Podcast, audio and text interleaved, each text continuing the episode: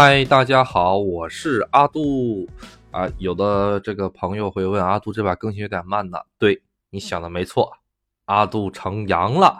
哎，现在呢咱们我国呢正在经历啊这种前所未有的挑战呢，从南到北大家一起阳。这个事情吧，阿杜就稍微有一点点纳闷了啊，就是国家一开放了之后，突然间阳了这么多的人。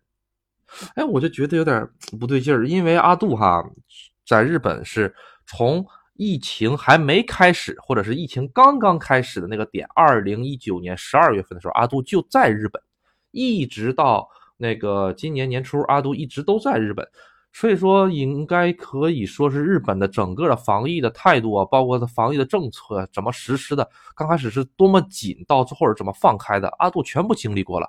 但是阿杜直到回国之前也没阳。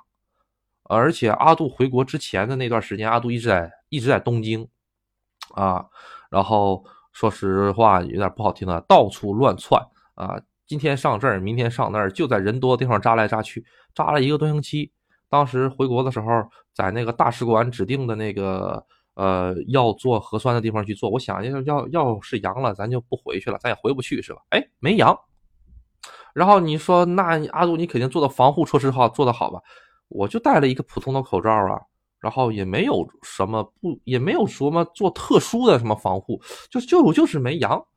第一点嘛，可能是因为病毒不一样嘛，阿杜觉得哈。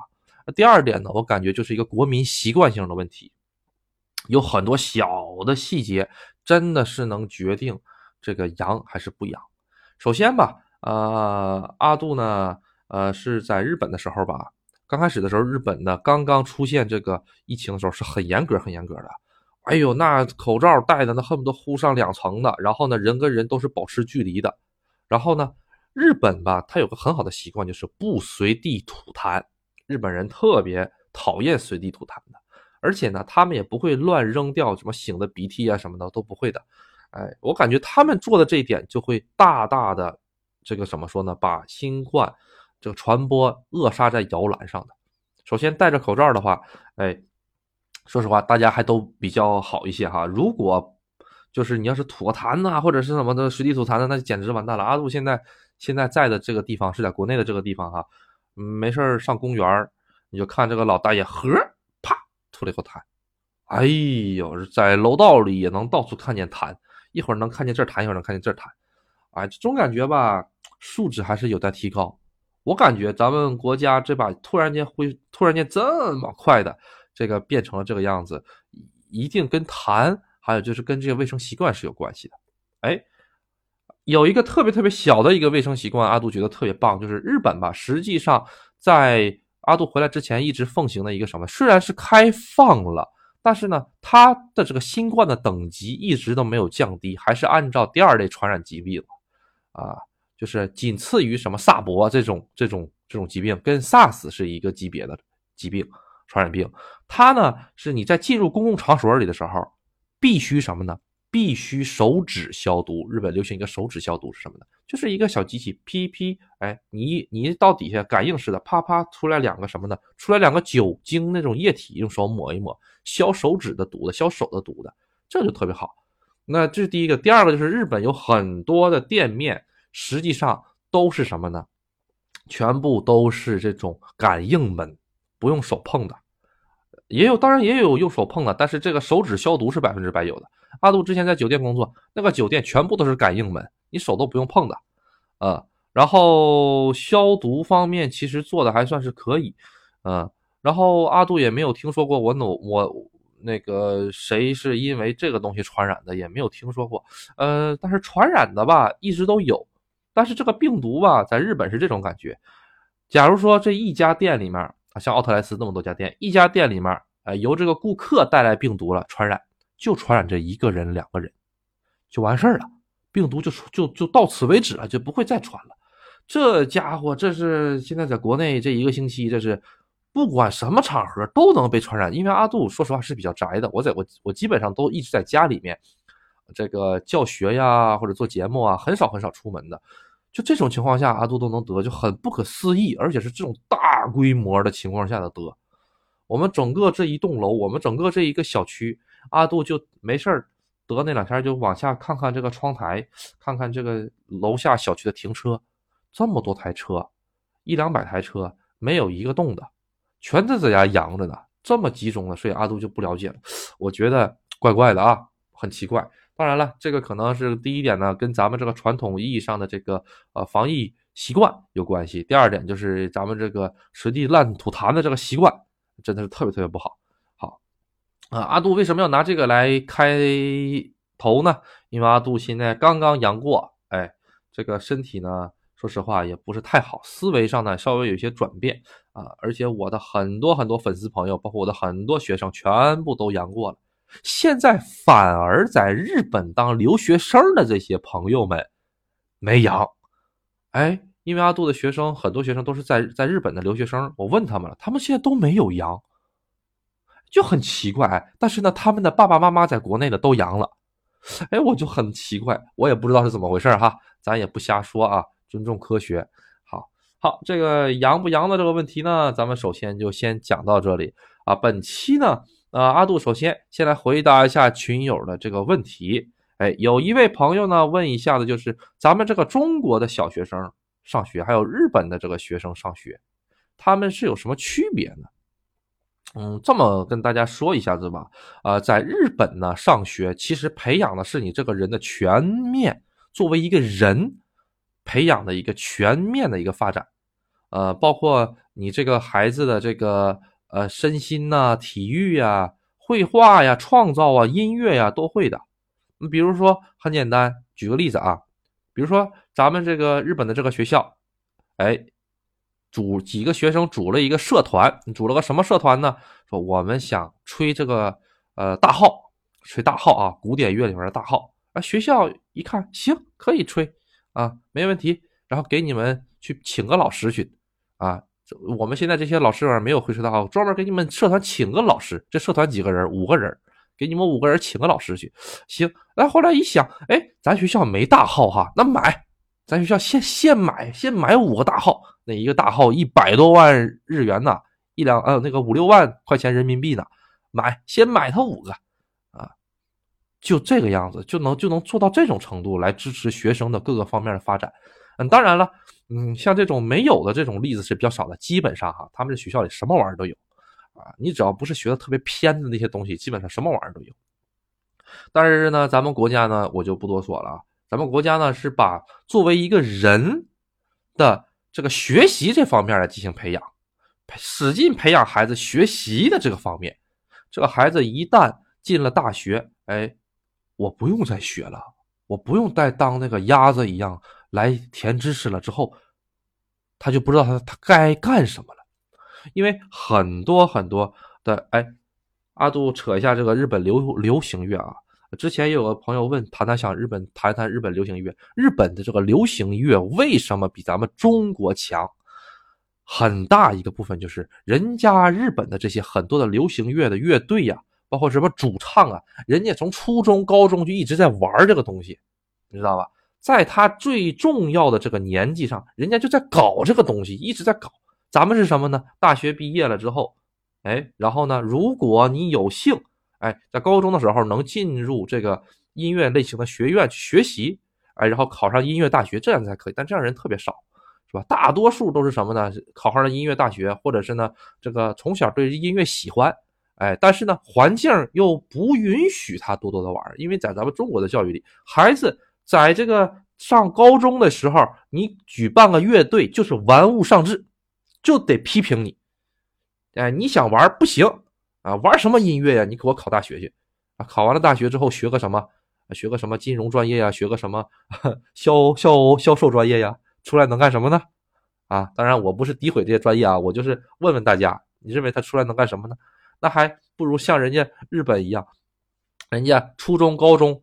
的时候就知道自己想干什么，这个是很重要的。人家孩子就知道，我就想玩音乐。我长大了之后，我就是想搞音乐。我初中、高中我一直搞。人家上高中不是看成绩好，是什么呢？是看哪个学校的音乐社团强。哎，他说，哎，我看这个学校的音乐社团特别强，我准备上这个学校的音乐社团，所以我才报名报的这个学校，并不是因为这个学校的学习环境好，而是因为他音乐社团，他这个音乐社团强，所以呢才会有这个这种事情。不是阿杜吹啊，日本很有名的甲子园，甲子园是什么？就是打棒球的。甲子园全都是高中生在那打，就是很多打棒球有天赋的学生，只就是为了能去。就是能走上职业生涯，就专门去进这个学校的俱乐部，就进这个学校的课外活动班，因为他这个课外活动班特别厉害，可以可以打进甲子园的。如果阿杜说错了啊，以你的为主啊。哎，现在的杠精防不胜防。好，好。然后呢，说到学习这个问题，然后学习压力，实际上日本人的学习压力是很小很小很小的。对于他们来说，与其说是学习，不如说是全面的发展。呃，就是当然了，文化科目也是很重要的啊。但是他们那个文化科目，以咱们中国人的高三的学生来看的话，就跟小儿科一样。他们考大学的题目啊，你高二没毕业，你去考，你都能考得上，就是这么夸张。呃，我觉得吧，他们这么做最好的一个一个地方是什么呢？就是他没有免，他没有这个叫做抹灭人性，没有抹灭人性。咱们中国呢是把所有的孩子统一这个打扮成这个填鸭，全部全部填一遍，先填一遍了之后呢，哎，然后呢通过各种测试测试，通过各种东西海选出来，海选出来，哎，不错不错不错，好，啪，到了高考的时候，好看你到底是好鸭子还是孬鸭子，哎，看你的肝儿多还是你的肉多还是你的皮多。然后呢，再根据看你这个是肝儿多的话，让你去当什么什么鸭子，哎，皮多的话，哎，然后呢，让你去当烤鸭，哎，这个多让去当这个鸭子，当这个鸭，再当这个鸭，这个样子，我觉得，嗯，根本活的是什么？他活的他不是活他自己呀，他是作为鸭子来活下去的。当然了，阿杜这个形容可能稍微有点不大确切啊，大家就对付的听就行了。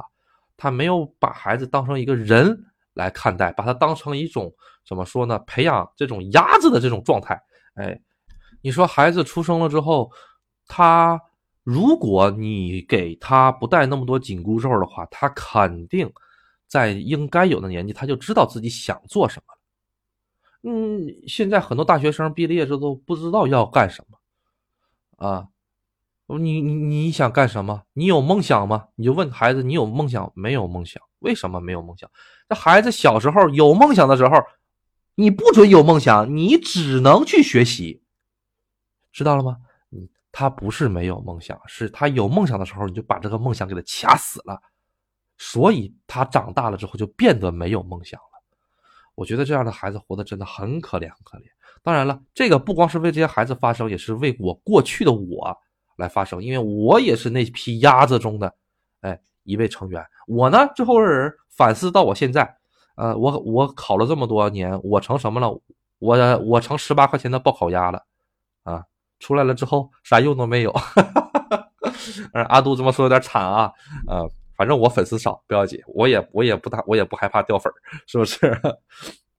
哎，然后日本吧，啊。我个人觉得最好的一个是他能还孩子一个人性，呃，这个孩子不管你学的是好是坏，我觉得他能够找到他自己以后想做的事情，这个比什么都重要。我有很多的这个听众朋友们呢，呃，也跟我反映了一个问题，也不是反映吧，也算是跟我那个跟我谈了一谈，因为阿杜现在一直在教日语嘛，所以有很多朋友也是想。嗯，尽早的把自己的孩子呢，呃，以后给他们做一个这个出路，做一个规划，把他们以后想送到日本去留学，哎，这个这种家长在我在我的这个听众朋友中有很多，有很多位，条件都特别特别的相似，都是在大城市，北京啊、上海呀，这种大城市，他们其实就是当年的那批鸭子。他们已经看到过了，在中国这种可能性，可能是做鸭子真的是，就是一路望到尾。你就是九八五毕业，进了九八五的这个考炉，毕业了之后，你你也就是个报考鸭，你说对不对？最重要的是什么？你逃不出这个大熔炉。所以呢，这些家长就很有先见之明啊，现在让孩子呢学学日语啊，或者是呢准备以后让孩子出去留留学呀、见见世面呀，我觉得这是特别好的一件事情。呃，但是我个人觉得吧，不要给孩子太多的这个呃，怎么说呢？压力。孩子如果觉得这个路可以，他想走，那是最好的。嗯，但是我觉得这个方向还是很不错的，很不错的。呃，总比在咱们现在这个烤鸭的这个地方一直待着强。今天晚上怎么总总说烤鸭呢？明天买一个吃吃吧，啊，解解嘴馋。好的，然后呢，这个问题就先到这里。第二个问题呢，就是一个群友回答的问题，就是想问一下子，这个如何华人能够融入到日本的社会？就分两种人啊，很简单。第一点，你如果对中国、对我们的祖国还是有一丝丝，哪怕是一丝丝的这种尊重、尊敬的话，嗯，我个人感觉哈，就比较难融进去，嗯，或者是怎么说呢？融进去的过程比较艰辛，就像阿杜这种感觉吧，类型吧。呃，融入到社会里面呢，其实是一种逃避，我个人觉得，嗯。当然，有的孩有的人肯定不认同阿杜的这个观点。哎，我我想融入到外国文化里，我为什么就是逃避了呢？因为我以阿杜的想法来说的是，我为什么要融入到他的文化里？我在他这个文化里面就这么不堪吗？嗯，呃，阿杜最近这个思想可能有点偏激哈，有点往左跑，有点往右跑哈，大家不要介意啊。呃，我我的想法吧，就是跟一般人可能不大一样。有的人觉得，哎，我要是融入到日本的文化里，那个天天跟日本人一样的话，那我这不是省了很多事儿了吗？但是你知道日本的社会现在的问题是什么呢？日本社会现在的问题就是这个高度坚固的这种等级差不可能被打破。为什么那么多的年轻人看不到未来？那么多年那么多年轻人就是觉得，哎呀，破罐子破摔吧，找什么工作呀？混一天是一天，是不是？不不像咱们中国这边奋发向强，因为日本的这个社会这个阶级固化，已经不是固化了十年二十年的问题了，呃，不是说谁谁谁随随便便就能够给打破掉了的，每个人呢都是身在其中，根本没有办法跳脱出去。但是呢，你作为一个外国人，你干嘛没事要往里面钻呢？你钻进去你能得到什么呢？你说是不是？当然了，你如果有钱有权。你啥都不用融入，你就在那做好你自己就行。他们都会倒贴的过来来融入你，因为你有钱，你知道吧？但是像阿杜这样的没钱呢，然后脸皮还硬还倔的皮怎么办呢？做好自己就可以了啊！不要跟日本人一起同化啊！所以吧，呃，阿杜吧这个人，我说实话挺隔路的，嗯 嗯，对，就是我吧，在很多地方都不愿意。呃，隐藏掉自己是作为一个中国人的这个个性，但是有很多地方又不得不隐藏掉。哎，比如说你阿杜，你这说话现在越来越玄学了啊，这稀里糊涂的重复什么东西呢？听不懂。这个东西啊，就要分开来解答了。首先，我为什么要隐藏掉？有的时候要隐藏掉自己作为中国人的这件事情，就是很少，就是很简单一个，避免麻烦，避免麻烦。那有的场合下，你如果。把你说作为中国人或者外国人的这个事情暴露出来的话，就是很麻烦。比如说吃饭的时候，哎，你吃饭的时候，日本不有很多台子吗？你现在去排号啊，排号的时候呢是要写名字的。这个名字我如果写我中文的名字，哎，写阿杜。假如说我写个阿杜上去，日本人到时候叫阿杜，哎，店员叫我阿杜的时候，旁边的日本人一看，哎，这是个外国人，大家都有那种眼神看你。这个眼神说实话不好受，不好受。嗯，呃，你感觉一次两次没什么，但是你在那里时间长了之后，你就会发现不好受。嗯，然后呢，呃，为了避免这种场合，我自己给我自己起个日本名儿。哎，人一叫我一举手，全程不用说话，哎，我就把这个争端给避免掉了，我就好好的，哎，啥毛病都没有去吃饭了。这种情况下呢，阿杜是比较喜欢隐藏掉自己的，但是呢，不该隐藏的地方就是什么呢？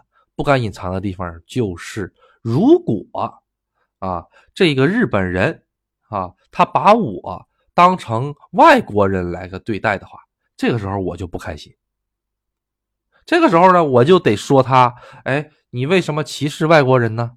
是不是？哎，你看看人多么的双标，这就是人，人就是一个矛盾的总总总和，矛盾的总体。阿杜现在最近讲节目讲的越来越不接地气了哈，飘来飘去，飘来飘去，已经开始讲到哲学范畴了哈。对呀，这就是人，哎，多么矛盾的一个东西啊，是不是？好，咱们不讲这么费费这这么这么飘来飘去的东西了啊。如果大家对本期节目有任何的这个质疑或者不好听的话啊，大家就觉得大家你就这么想想。阿杜这个阳过了之后脑子不正常了，哎，这么想就没有问题。好，嗯，好，然后咱咱们刚才讲到怎么如何融入进去。好，那阿杜呢，刚才已经表明自己的立场了，我是该融的时候融，不该融的时候不融。哎，但是吧，这个，呃，既然想要回答粉丝的问题，那就给大家讲讲怎么融入吧。首先给自己起个日本名儿哎，这个日本名什么都可以，什么房产中介呀。啊，杜绝浪费呀，这些名字都可以的，都没有问题啊。像阿杜的话，以后就准备给自己起个名叫“杜绝浪费”。嗯，大家好，我是杜绝浪费。哎，你看多好多好啊，这个名字。呃，首先起个日本名字，然后呢，穿衣打扮上，我告诉你，穿衣打扮，中国人跟日本人的穿衣打扮一眼就能看出来。这个不要问我为什么，这就是两个国家文化底层的东西会潜移默化的影响你。那别人就说：“那我怎么办呢？”我跟你很简单一个啊，你就去看优衣库，优衣库那个模特穿什么，你就买套一模一样穿上去。包括在中国都一样。哎，阿杜在中国的这个优衣库上逛，我发现了卖的东西跟日本是一毛一样，价格也差不多，连模特上的打扮都是一样的。你就看这个优衣库模特穿什么，你就知道日本人穿什么了。哎，就完全没毛病。哎哦，穿上面，哎，说话呢？如果你的日语能够达到这种日本人的这种方言的这种呃或者这种语言的标准，那是最好的。达不到的话，我教你个最好的方法：不说话，点头哈腰就解决了。哎，这是你的融入的方式了。好了，融入是很简单的，但是你要是想出淤泥而不染，一直在里面的话，其实是很难的。阿杜呢，也只能说是半融入吧。啊，因为我有很多地方我也不愿意跟他们一起苟同，但是呢，呃，融入了的话呢，又会有很多好的这个点，所以吧，嗯，哎呀，做人真难，嗯，好啊，好，那么本本期呢，好像是光回答这个粉丝的节目了，重心在哪里，完全都不知道，这样个样子吧，我再给大家回答一个粉丝的提问，好不好？今后呢，我的节目呢，希望大家呢多多参与进来。你们对日本的这些问题呀，或者是兴趣爱好，都可以告诉我，我会尽我的能力来向大家回答的。好，再回答群友的一位叫做“职场读空气”。哎，职场读空气呢，其实不只是日本的一个特有的一个文化啊，中国也有。那职场读空气是什么呢？简单跟大家讲一下子，就是呢，这个职场里面一定要懂得看氛围。一定要懂得看这个领导的这个眼神儿，呃，根据领导的眼神来行事，这就职场读空气。在日本嘛，这个文化实际上是相当相当的相当的重的。因为阿杜在这个公司里面，呃，有人的地方就有江湖嘛，是不是？啊，日本的这个公司呢，它是分为什么呢？这个，呃，前辈，哎，还有后辈的，对不对？前辈的说话是有绝对的影响力和执行力，前辈说一，哎，你就得。那个干一前辈说东，你就得往东走啊？为什么呢？他哪怕比你早来一个星期，他也是你前辈。这一点呢，有好处也有坏处。好处呢，就是会整将整个团队的执行力大大大大上升。坏处是什么？坏处就是极易形成偏右的思想，哎，然后呢，哎，产生一些矛盾呐，什么玩意儿的，然后给对这个新入的这个员工呢，造成很大的心理压力呀。哎，这个读空气就变成了什么？揣摩上司心思的一种行为。在日本吧，读空气的话呢，呃，这个事情，大杜阿杜给大家做个比喻吧。比如说这个样子啊，比如说呢，这个今天呢，这个部长跟你说了一句：“哎，今天天气不错呀，啊，这个嘴有点渴。”嗯，这个时候怎么办？你要是个傻子，你就在这站着啊！天气是不错，嗯，我嘴也有点渴。这是傻子，或者是呃不大会读空气的。会读空气的就说啊，那这个部长大人，你想喝点什么呢？正好我要出去买个什么什么什么东西。这是会读，这是会读空气。哎，知道了吧？呃，阿杜实际上读得懂，读得懂空气，但是阿杜就不愿意干那个东西，因为阿杜呢，还是不还是跟上回回答，阿杜不大愿意融入他融入到他们这个里面。阿杜特别喜欢做自己，做自己呢有好处也有坏处，就是刺儿太多吧。呃，刺儿太多的时候呢，有的时候总得摔摔断几个刺儿啊，或者是有的缝过不去呀，这个就是不愿意读空气，或者说是太奉行于这个自己的吧。啊，零零后啊，九零后嘛，不都是说这个职场上那个克星嘛，是不是哈？嗯，其实日本读空气这件事情呢，嗯，怎么说呢？嗯，是能体现出它一个民族性的。日本的这个民族是一个典型的。少数服从多数的一个一个民族，所以说就会出现读空气。他这个读空气其实并不是为了干什么，而是为了让这个事情呢更加顺利的进行下去，或者说是没有争端。比如说大家啊这一屋子人里面三分之二都已经决定这么做了，那那三分之一如果会读空气就都明白了啊，那已经无所谓了，就这样吧，就按照他们说的做吧。你坚持又能怎样？你要是不读空气，啪你就出来，不行，我就要这么搞。那是到后来害的是谁呀？害的可能只是那个人，或者是剩下的那三分之一个人。呃，所以说在日本的整个民族性吧，呃，日本的民族性给大家讲一下，有之前给大家讲过什么一本正经的瞎搞，还有一个是什么呢？还有一个就是他们对于这个绝对服从的一种理解。什么叫绝对服从？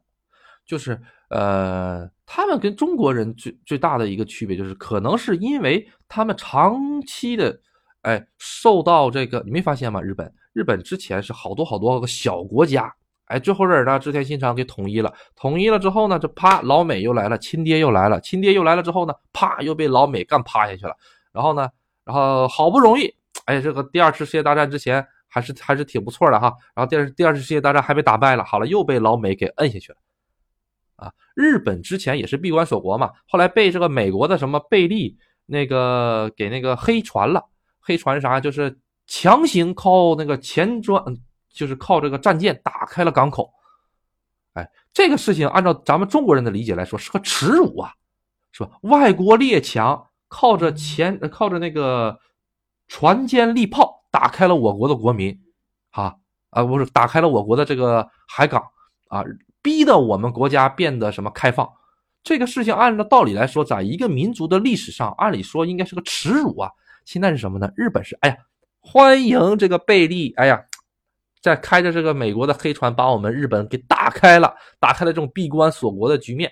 哎呀，然后呢，在那个下田市，就是伊豆半岛下田市那边还专门建了个什么贝利登船处，就是他这个他他他他靠着这个呃。这几条船把日本打开闭关锁国这个状态的这个地点，他都给，哎，干什么呢？他都给那个弄出来之后当成景点了。